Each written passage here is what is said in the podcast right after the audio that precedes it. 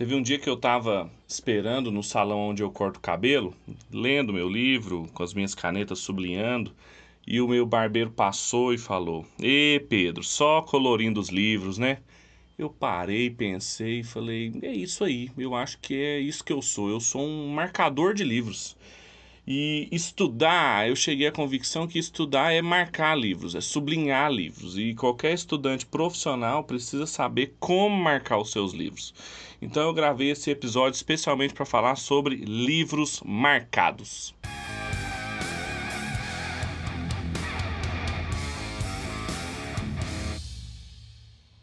Seja muito bem-vindo ao Nitrogênio, podcast do Invisible College, uma série de encontros para a gente pensar um pouco sobre a vida de um estudante, sobre aprender a aprender e as dicas necessárias para a gente otimizar o nosso tempo de estudo, de preparo e principalmente de formação cristã.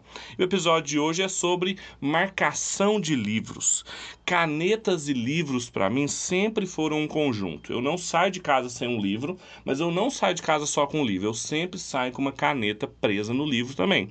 E algumas pessoas poderiam dizer: Pedro, parabéns, isso é transtorno obsessivo compulsivo. Você tem toque. Mas não é só um toque, é uma expectativa que eu tenho. É uma expectativa de levar o livro e poder ler para onde eu for, e eu já fui pego várias vezes sem ter um livro e ter tempo numa fila de espera, no engarrafamento para poder ler, e eu não li mas a expectativa também de marcar alguma coisa no livro que me chamou muito a atenção e que eu não quero esquecer aquela ideia e por isso eu marco. Todas as vezes que eu saio com um livro, com uma caneta na mão, eu tenho uma expectativa.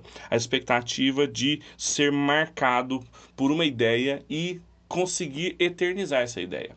Uma vez eu vi uma propaganda, e o marketing faz isso, viu, gente? Prestem atenção nisso. Eu vi uma propaganda de uma loja de cadernos. Eles vendiam cadernos. Só que a propaganda deles não era: olha, venha, compre o nosso caderno. O que eles queriam era eternizar ideias. Aparecia uma foto bonita de um rapaz fazendo anotações no caderno e eles propagandeavam dizendo: eternize suas ideias. O que, que eles estavam vendendo? Essa expectativa que eu tenho de eternizar as ideias, de marcá-las e não esquecer mais delas. Mas na verdade estavam vendendo cadernos.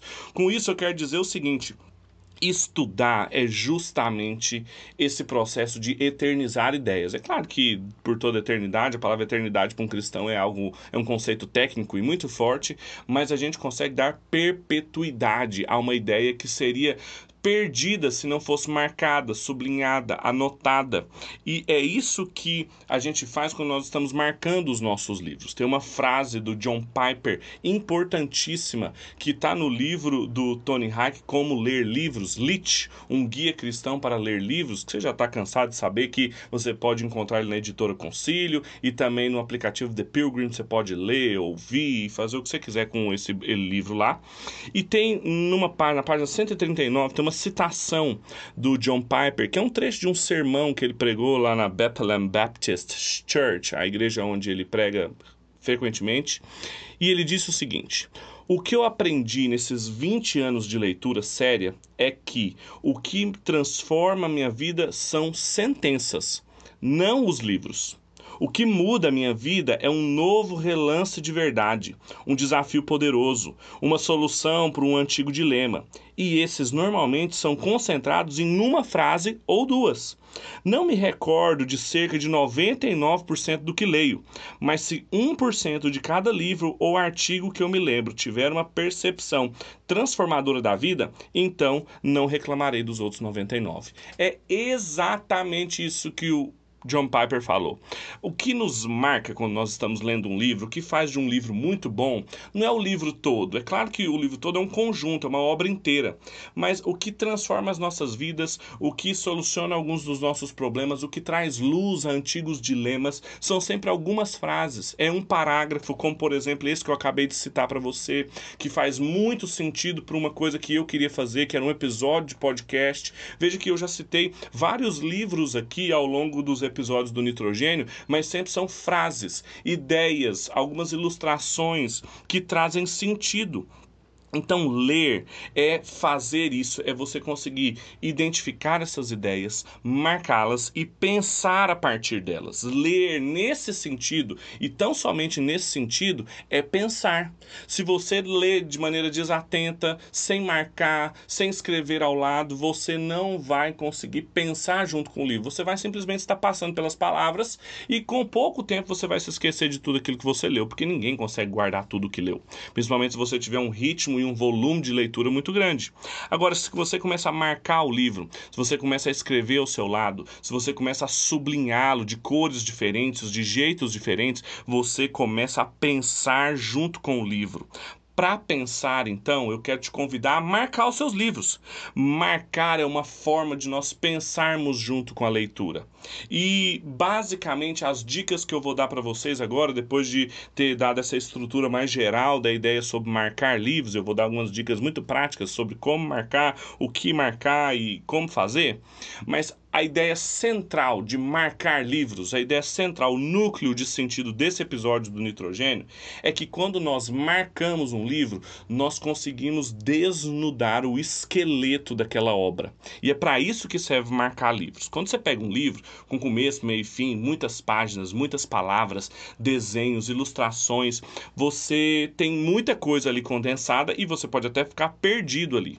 Quando você começa a marcar as coisas que te chamam a atenção, você começa a destacar aquilo que são as estruturas centrais da obra, o esqueleto da obra. Para isso que serve a marcação, para você conseguir entender o argumento geral de um capítulo, para você conseguir entender ao longo de três, quatro, cinco parágrafos qual é o núcleo da ideia daquele argumento que está sendo exposto ali. Então, marcação serve para a gente enxergar o esqueleto da obra.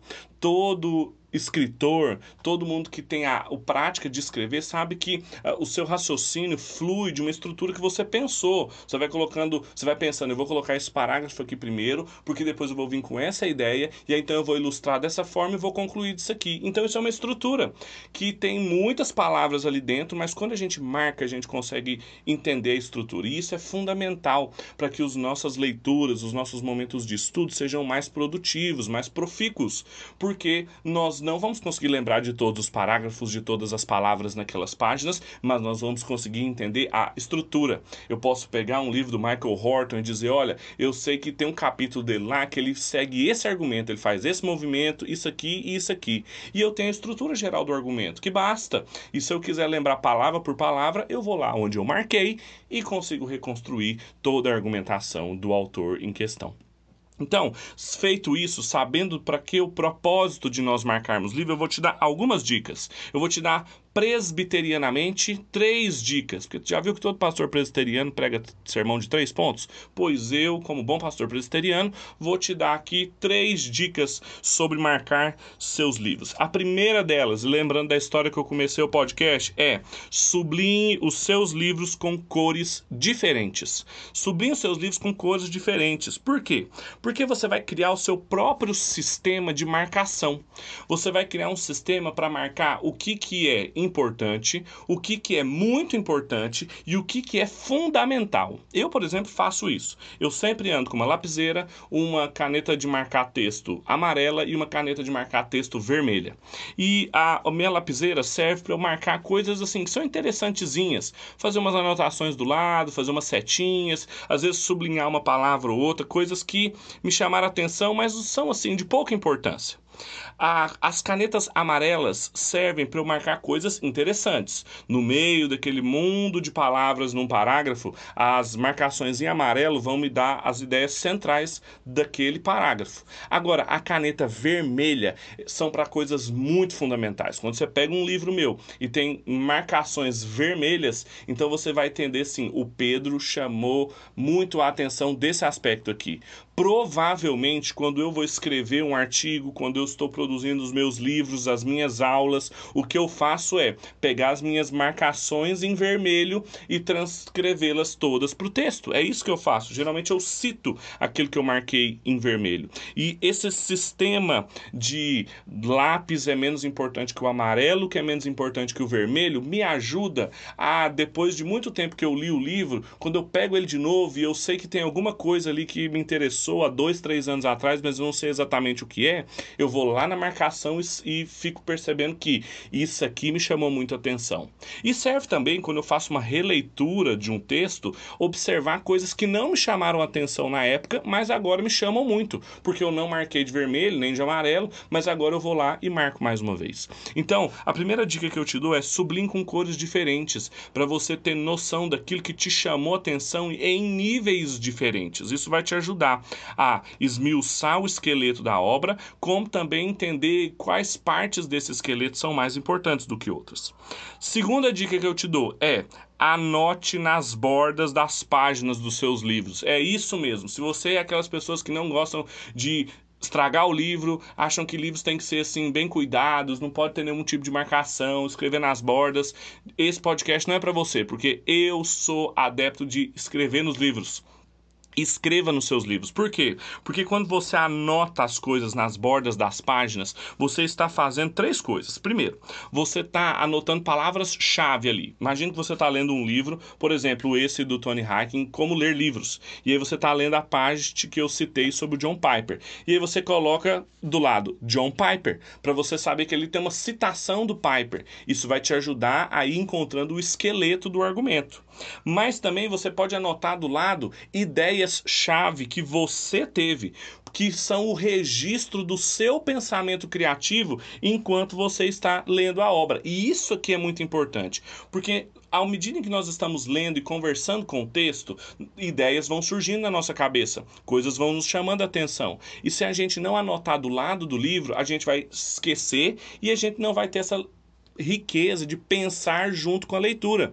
Então, quando você anota do lado, além de colocar só John Piper, por exemplo, mas você coloca assim: frases marcam a vida. Isso já te dá uma ideia do que está acontecendo ali naquele parágrafo. E você pode colocar mais coisas ainda de maneira mais pessoal. Realmente, eu acho que isso tem muito a ver comigo. Grandes frases marcaram minha vida. Isso serve para você registrar não só palavras-chave, não só suas ideias, mas também suas emoções, a, o que te afetou naquela leitura, o que te chamou atenção. E isso é muito bom também quando você vai reler uma obra, porque quando você relê uma obra, você se encontra consigo mesmo novamente. Você tem um encontro com o seu eu daquele tempo da leitura em que você fez. E eu também gosto de fazer marcações de datas. Eu coloco a data da primeira leitura, da segunda leitura, da terceira leitura, porque ali eu sei que em 2015 eu li esse livro do Doivert. E essa e essa e essa coisa me chamaram atenção na argumentação do Doivert. Só que quando eu li de novo em 2014, outras coisas me chamaram atenção. E quando eu li em 2017, outras coisas. Mas vejam que eu tinha esquecido que em 2012 eu estava lendo, além do livro do Doivert, um livro do Foucault. E aí eu fui e anotei umas coisas do Foucault no livro do Doivert. E isso agora me ajuda a relembrar relações intelectuais que eu fiz na leitura de 2012, que muito provavelmente em 2017 eu eu já não me lembro mais.